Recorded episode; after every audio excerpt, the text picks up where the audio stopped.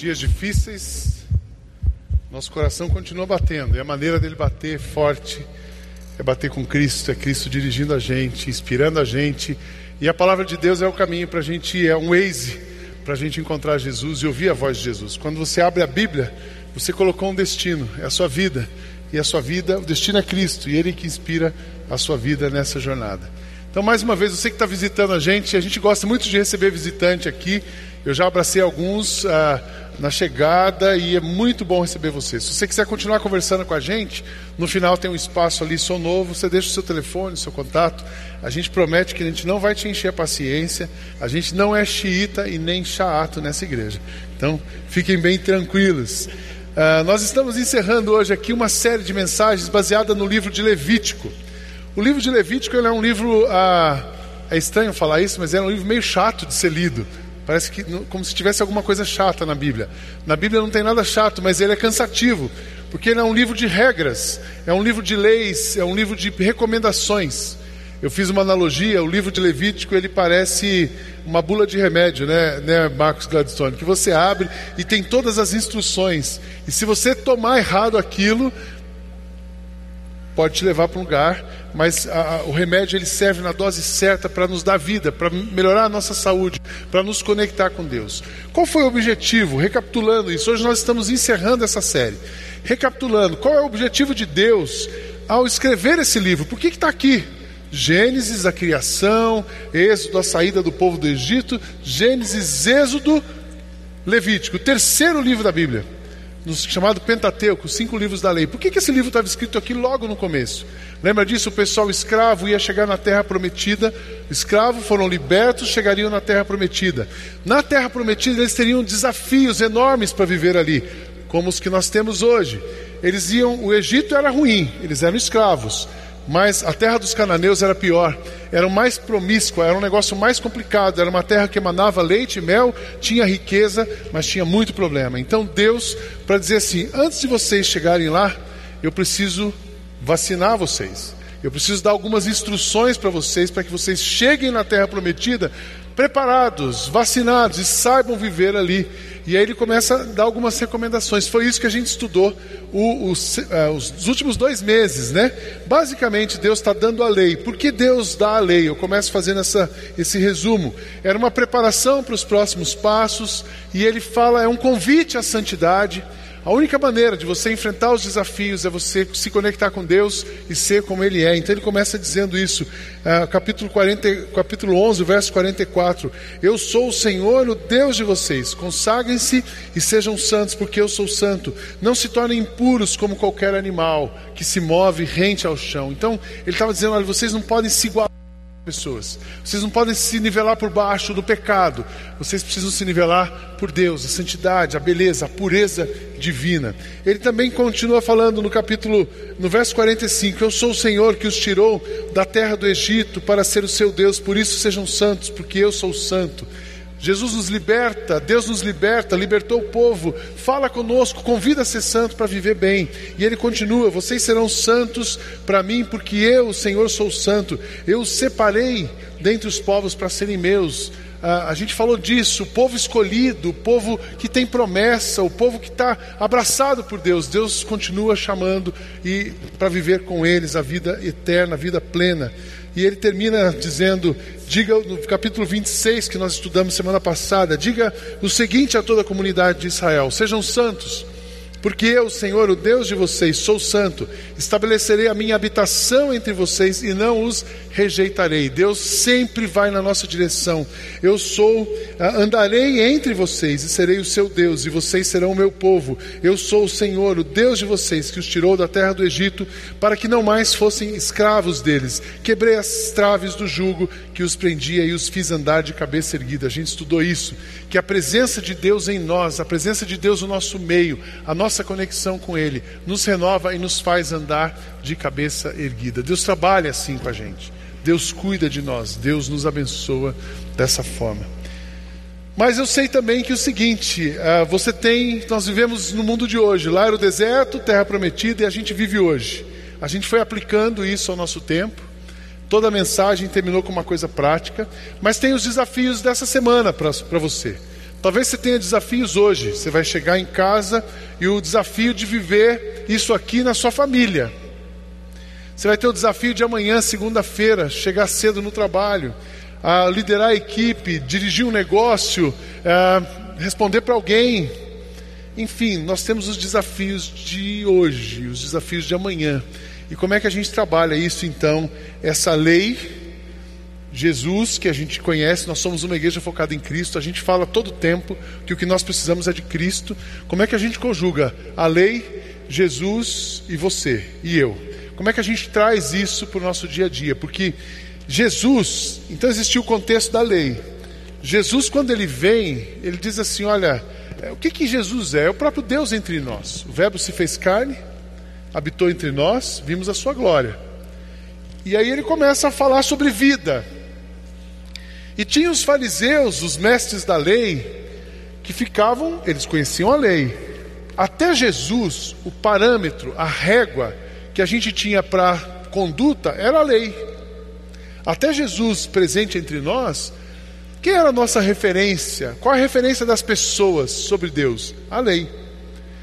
Cristo entre nós, ele é a régua, ele é a referência, ele é o caminho. Ele é o caminho, ele é a verdade, ele é a vida. Se Cristo é o caminho, a verdade e a vida, vive em nós, habita em nós, nós somos o templo, como é que a gente conjuga lei, Cristo e a gente? Então eu quero trazer nessa manhã para você algumas palavras de Jesus, o que Jesus disse sobre a lei. E o que ele faz em nós, o que ele faz em você, em mim, com a questão da lei. São cinco coisas. A primeira delas, vamos lá. Primeira coisa, Jesus interioriza a lei no seu coração e na sua mente ele interioriza. Os fariseus, eles ficavam observando, eles conheciam a lei. Os fariseus eram os caras que tinham estudado direito em Harvard. Então eles conheciam bem o negócio. Era o cara que fez Lago São Francisco aqui no Brasil. Ele conhece a lei. E eles ficavam ali julgando Jesus. E Jesus fala algumas coisas sobre a lei. Vamos ver o que ele fala no Sermão do Monte. Aliás, o Sermão do Monte é a primeira série de janeiro de 2019 que ele dá a conduta para a gente. Jesus vai dando o jeito de viver. Mas aqui ele começa falando sobre a lei. Mateus 5, é, versos 17 a 19. Diz assim: Não pensem que eu vim abolir a lei ou os profetas. Jesus ele era direto, ele começa a falar no, ali, ó, olho no olho. Não pensem que eu vim abolir a lei ou os profetas. Não vim abolir, mas eu vim cumprir. Digo-lhes a verdade: enquanto existirem céus e terra, de forma alguma desaparecerá da lei a menor letra ou o menor traço, até que tudo se cumpra. Todo aquele que desobedecer a um desses mandamentos, ainda que dos menores, e ensinar os outros a fazerem o mesmo, será chamado menor no reino dos céus. Mas todo aquele que praticar e ensinar estes mandamentos será chamado grande no reino dos céus. Eu não vim para descumprir, mas eu vim para não vim para abolir, mas para cumprir. Jesus coloca a lei dentro do coração da gente. Lei não é uma coisa para você ficar medindo coisas e julgando pessoas, mas é uma coisa, a lei, o que Jesus faz, ele transforma a nossa cabeça. Ele transforma a nossa cabeça, ele transforma o nosso coração e naturalmente ele muda a nossa ação. É como se ele trocasse o chip. Nós temos um chip danificado pelo pecado. Jesus, ele fala o seguinte: olha, pega a lei e a minha presença, eu vou trocar esse chip em você e você começa a pensar diferente. Eu gosto de dizer que Jesus traz para nós um novo mindset, um novo modelo mental. E quais, como é que funciona isso? Então você pega o fariseu, a lei, o modelo mental dele é julgador, ele é certo e errado. Ele está sempre olhando, está certo, está errado, está certo, está errado. Ele olha as pessoas e começa a julgar as pessoas. Os religiosos são assim. Então o fariseu ele, ele olhava para Jesus e falava assim: Mas Jesus curou no sábado, a lei diz que não pode curar no sábado, então vamos matar Jesus. Ele julga, dá uma sentença, um veredicto e tenta cumprir a pena, e a pena é morte. Então, esse é um modelo mental que o fariseu tinha. Muitos de nós têm esse modelo mental. Tem gente que tem um modelo mental julgador, certo e errado. Ele entra num lugar e ele começa a olhar o que está certo. Normalmente, quem tem um modelo mental julgador, ele está sempre certo. Alguém está sempre errado. Então a pessoa entra aqui e ela fala assim: por que, que aquele pastor precisa de uma caneca? Mas por que, que a caneca dele é branca? Por que está virado errado? Por que está escrito Jesus? Mas será que ele precisa de uma caneca mesmo? Ah, esse pastor. Ah. Aí você começa a criar histórias e julgar as pessoas. Eu acho que esse pastor não poderia estar lá pregando porque ele usa uma caneca. Isso é um julgador. Mas acendeu a luz. e parece um show essa igreja. Aí você fica pensando, mas é uma igreja, mas é um show. Não, eu não gosto do show, eu gosto da igreja. Cadê? Fala de Jesus, mas tem show. Aí o julgador ele entra numa paranoica. Traz isso para sua família. Você entra na casa da, da, sua, da sua sogra, você começa a procurar o que está errado. A primeira pessoa que você acha é a sogra. Se você é julgador, aí quando que você vive bem com a sua sogra? Quando ela está viajando. Porque a gente está julgando, julgando. Você chega no seu trabalho, está todo mundo errado, você está certo. Modelo julgador. Então, não é esse o modelo de Jesus. Mas tem um outro modelo inventado pelos homens hoje, que é o politicamente correto.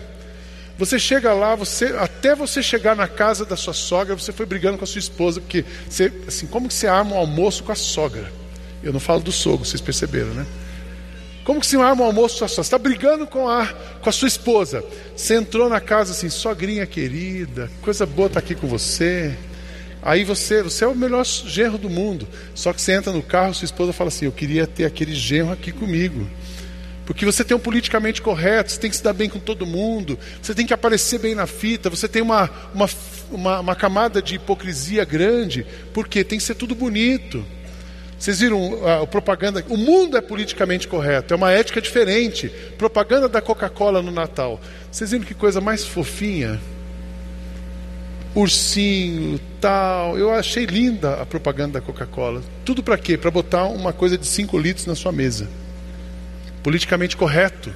Eles não estão falando de Natal. Eles estão falando de outras coisas. Falasse de outras coisas, mas não use o Natal para isso. Politicamente correto.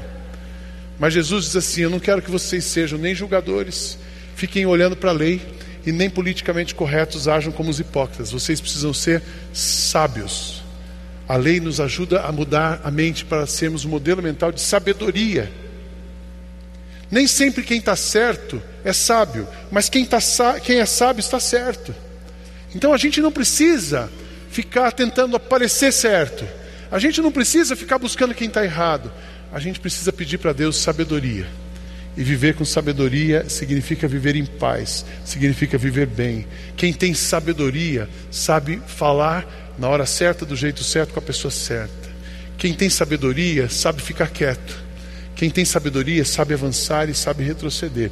Nós precisamos ser sábios. Então, o que Jesus faz conosco?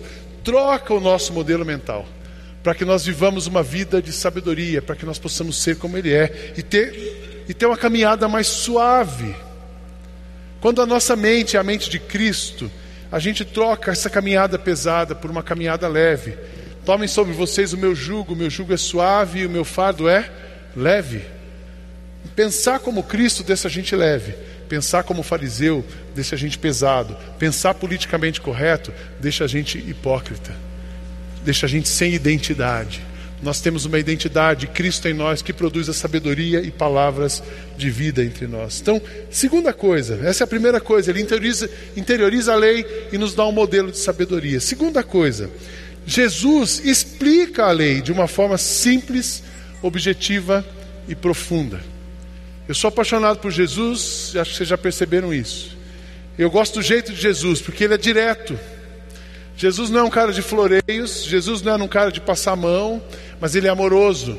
Ele é direto, mas ele não ofende as pessoas. Ele vira a mesa, mas ele vira pelo bem. E Jesus ele, ele tem uma capacidade de reduzir coisas complexas em coisas muito simples, explicar coisas complexas em coisas muito simples. Então ele pega toda a lei, você imagina todo o judaísmo é construído em cima da Torá. Dez mandamentos, Levítico, Deuteronômio e todas as regras de sacrifício, de culto, orientações para a vida eram dadas em leis.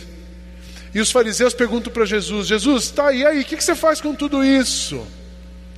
É interessante que eles estavam perguntando, não porque eles não sabiam a resposta, eles, nem porque eles queriam saber a resposta.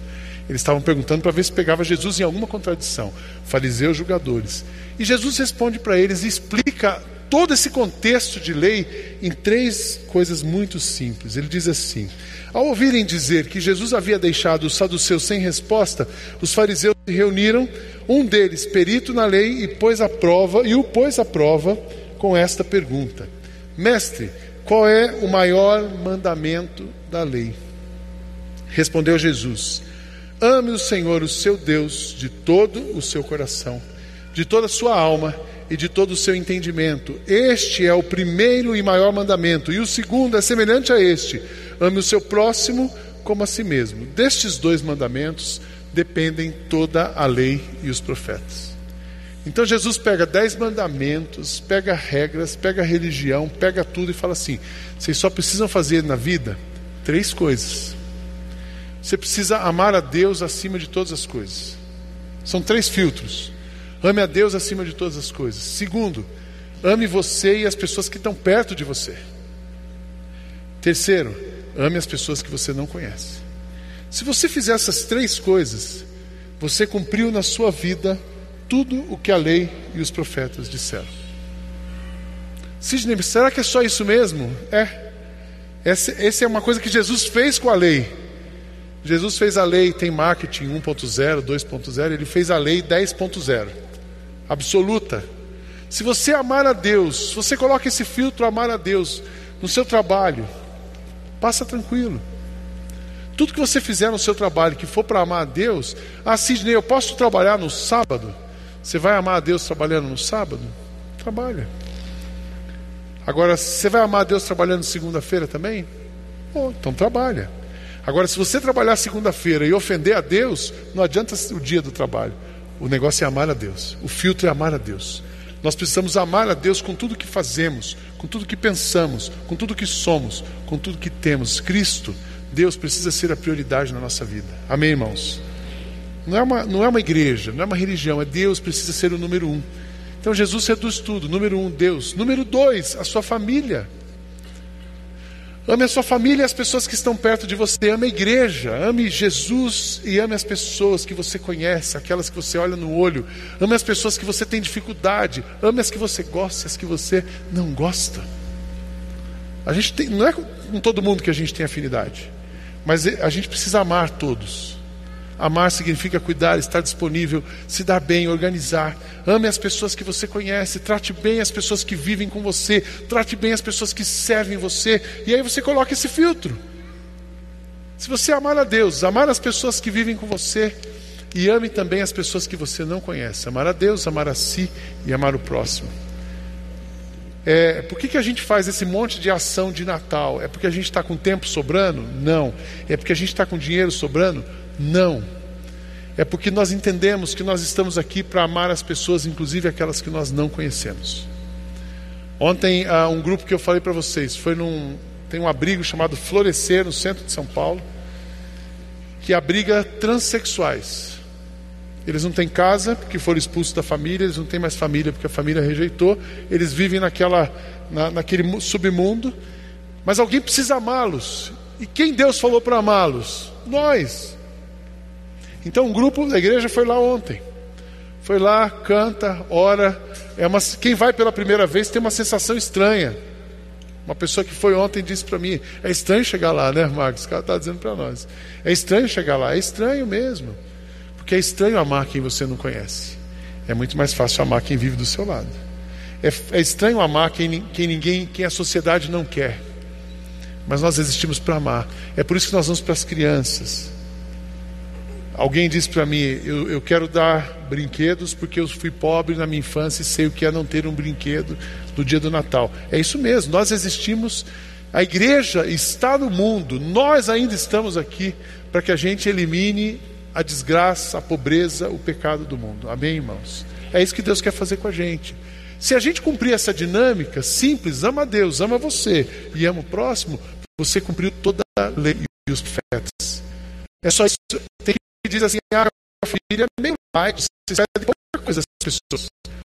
Só essas coisas. Você pede uma coisa, você é só essas três.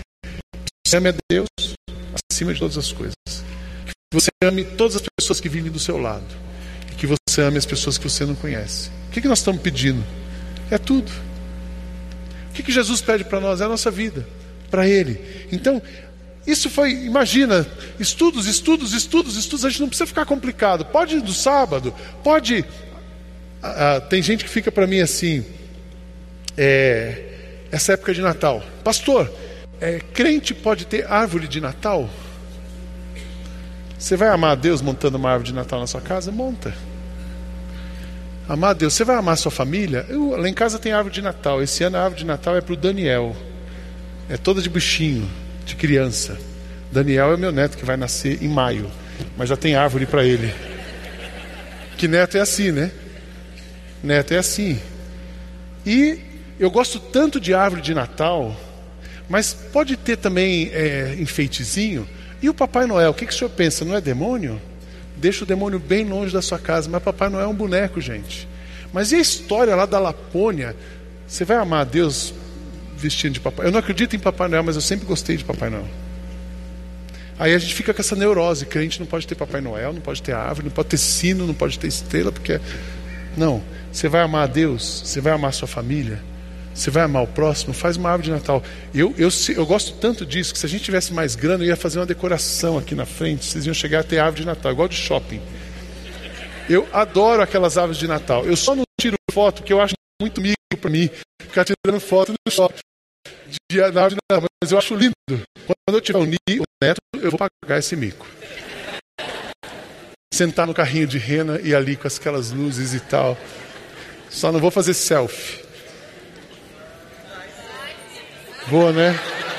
Eu acho que eu vou. Com o neto eu vou fazer, né? É isso mesmo. Neto a gente faz tudo que ele quer, né? Entenderam, gente? Mas a gente fica cheio de regras. Jesus assim, esquece tudo isso. Tudo que você fizer, ame a Deus, ame quem está perto de você e ame as pessoas. Se for para amar, você pode. Simples, né? Muito simples. Muito simples. Se for para colocar Deus em primeiro lugar, para colocar as pessoas que estão perto de você, para amar quem não se conhece, vá em frente. Isso é a lei. Isso é a lei. E ele continua. Terceira coisa que ele faz, ele decodifica essa lei, ele vai ensinando a gente a viver com o próximo, para a gente construir relacionamentos saudáveis e verdadeiros. O que mais falta hoje? Relacionamento verdadeiro. As pessoas se relacionam por interesse ou se relacionam por questão profissional, mas Jesus fala para a gente: vocês precisam, a lei precisa fazer em vocês produzir um relacionamento profundo e verdadeiro entre vocês, na comunidade. Então, Jesus decodifica a lei para que você construa relacionamentos saudáveis. Então, ele começa a levantar a barra. Assim, deixa eu pegar o Jimmy, levantar a barra do Jimmy. Jimmy, vem cá. É, é amar a Deus, amar você e o próximo. Mas tem, olha, tem algum jeito de fazer isso. E ele começa, continua falando em Mateus 5.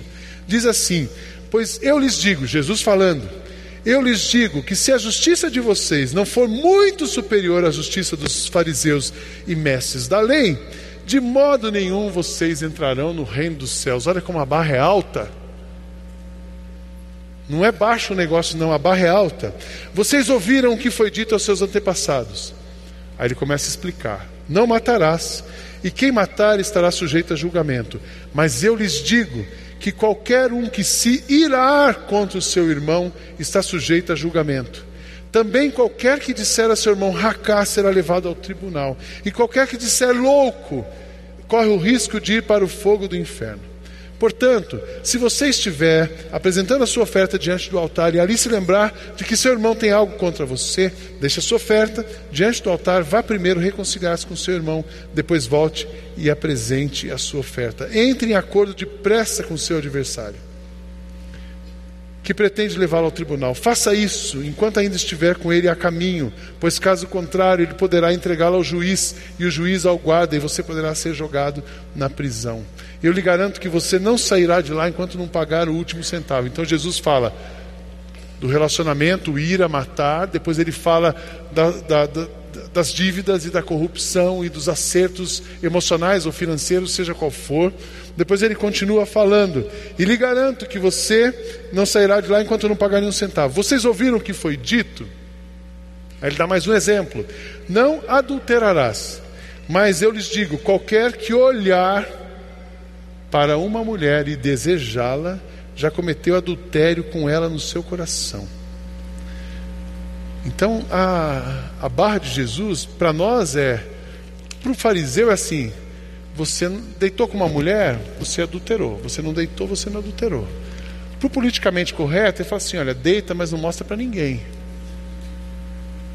E Jesus fala assim: você não precisa deitar. Se você olhar e desejar, você já pecou. O sábio, ele não precisa fazer uma coisa para pecar. Se ele pecar na cabeça e no coração, ele já pecou. Viram como a barra subiu? Então você quer honrar sua esposa? Não olha para mulher nenhuma, só olha para ela. Começa a observar quantas cores de cabelo ela tem.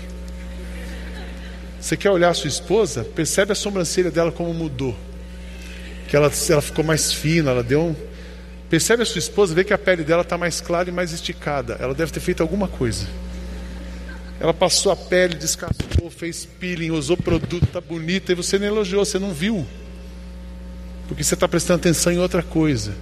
Se você não presta atenção, você não ama. Olha que coisa. Isso é Jesus. Isso é a lei. Isso é relacionamento.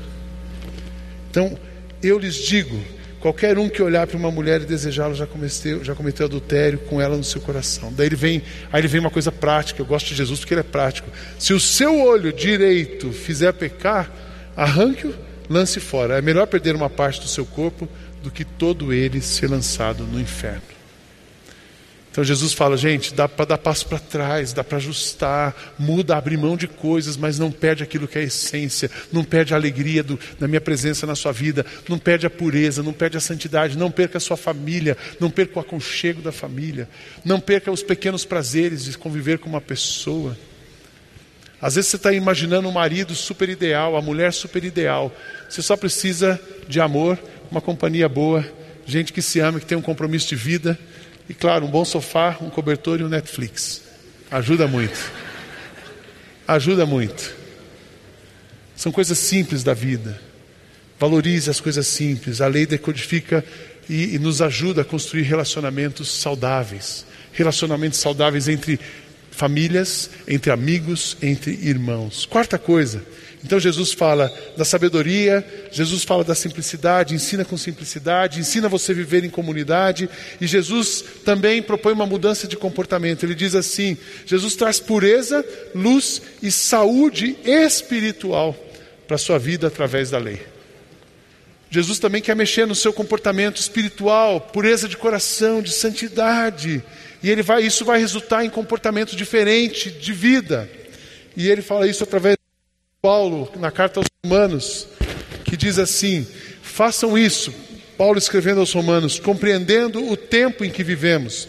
Chegou a hora de vocês despertarem do sono, porque agora a nossa salvação está mais próxima do, do que cremos. A noite está quase acabando, o dia logo vem, portanto, deixemos de lado as obras das trevas e vistamo-nos da armadura da luz. Comportemo-nos, olha que interessante, a lei muda o nosso comportamento. Cristo em nós muda o nosso comportamento. A gente deixa de fazer uma coisa errada, não porque a gente não quer fazer errado, mas porque a gente ama Cristo. A gente não deixa de ir para o buraco ou avançar numa direção oposta a Cristo, não porque a gente não quer ir para aquela direção errada, mas por amor a Cristo. Portanto, é, corramos compreendendo o nosso tempo que vivemos. Chegou a hora, a noite está quase acabando. O dia logo vem, portanto, deixemos de lado as obras das trevas, vistamos-nos da armadura da luz, comportemo-nos com decência, como quem age à luz do dia não tenha nada a que esconder de ninguém, não em orgias, nem bebedeiras, nem imoralidade sexual e nem depravação. Viva uma vida de pureza, corpo, sexo, vida plena, não em desavença ou inveja. Inveja é um sentimento horrível, conflitos, conflitos que matam. Pelo contrário, revistam-se do Senhor Jesus Cristo e não fiquem premeditando como satisfazer os desejos da carne. Jesus, a nossa carne não melhora, a gente aprende isso com Carlos Macorde. Nossa carne não melhora, a gente vai ter sempre a tendência de ir para o erro, mas Cristo em nós, e a lei, e a palavra, e a presença dele produz em nós uma disposição mental nova, de não querer ir para lá, mas querer onde Cristo vai, de dizer não para aquilo que Jesus está dizendo não, e dizer sim para aquilo que Jesus está dizendo sim, de abandonar hábitos maus hábitos, adicções, comportamentos que viveram conosco anos e irmos para aquilo que Cristo tem para nós, para vivermos de um jeito que combina com Cristo. Sabe o que a lei faz em mim e em você?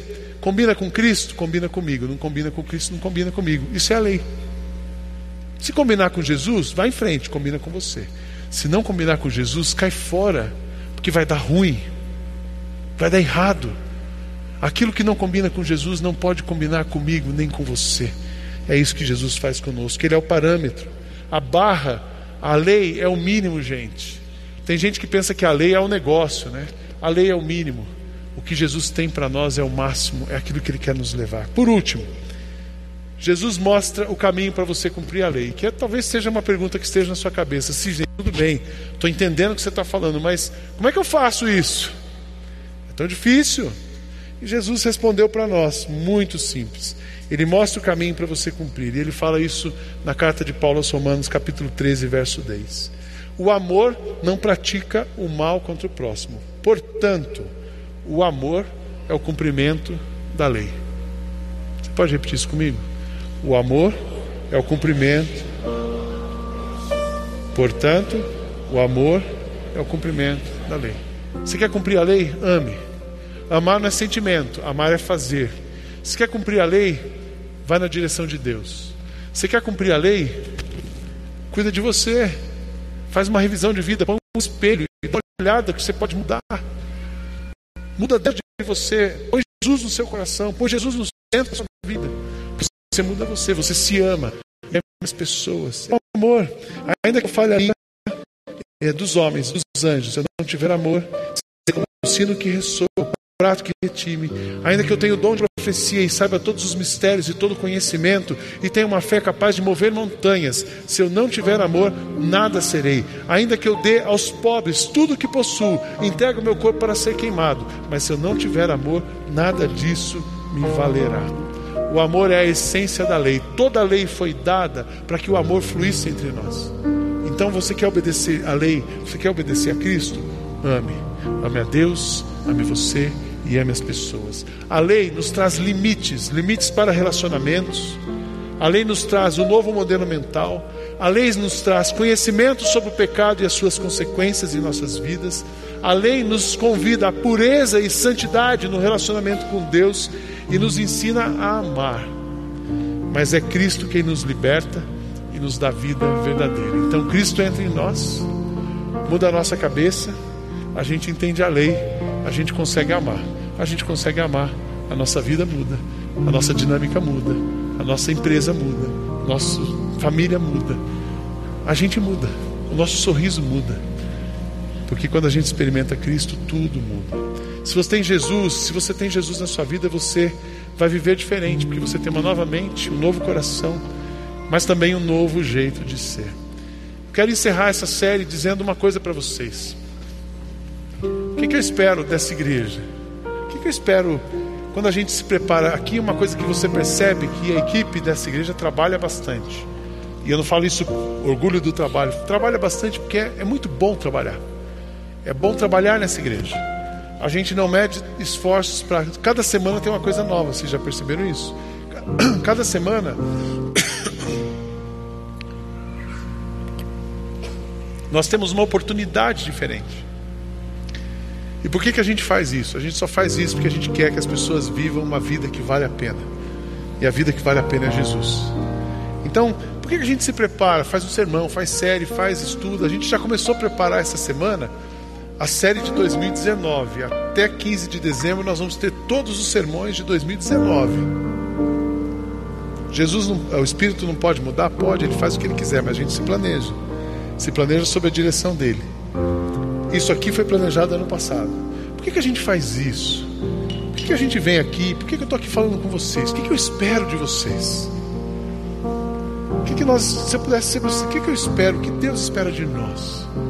Então eu quero falar o que eu espero de você nessa igreja. Quando você vem aqui, quando você participa. Primeiro, eu espero que você seja liberto de todo o seu passado, de toda dor, de toda maldade, de toda carne que dirige você, que você seja liberto. Amém? Eu espero que você mude de vida. É gostoso vir aqui, mas é muito mais gostoso mudar de vida. Eu espero que você mude de vida, que você viva novos dias. Na verdade, eu espero que você siga Jesus. Não que você siga o Marcos, o Sidney, o S Igreja ou Batista. Não. Siga Jesus. E eu espero que você viva uma vida de verdade. A lei era referência para dar vida para as pessoas. Cristo deu a vida dele para que a gente pudesse viver a nossa vida. Então, minha oração é que essa série tenha ajudado você a viver uma vida diferente, a viver Cristo em você, em todos os ambientes, em todos os lugares, e a sua cabeça seja transformada, o seu coração transformado e os seus braços transformados, prontos para amar e ser amado. Amém? Que Deus abençoe você, Deus abençoe a nossa igreja, que a gente viva uma vida de verdade.